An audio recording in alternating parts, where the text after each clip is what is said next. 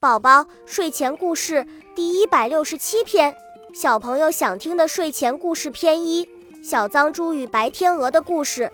一天，小猪来到小河边喝水，突然看见了一只美丽的白天鹅。小猪惊叹道：“哇，天鹅姐姐，你的羽毛也太美了吧！”白天鹅笑了笑，说：“你知道为什么会这么漂亮吗？”小猪摇了摇头。白天鹅说。那是因为我天天游泳洗澡的缘故呀。小猪瞧了瞧自己的身上，呀，胸前还滴了一片西瓜汁，裤腿上全是泥巴，小手也脏脏的。他的小脸一下就红了。他小声说：“天鹅姐姐，我也要洗得干干净净的，你教我游泳好吗？”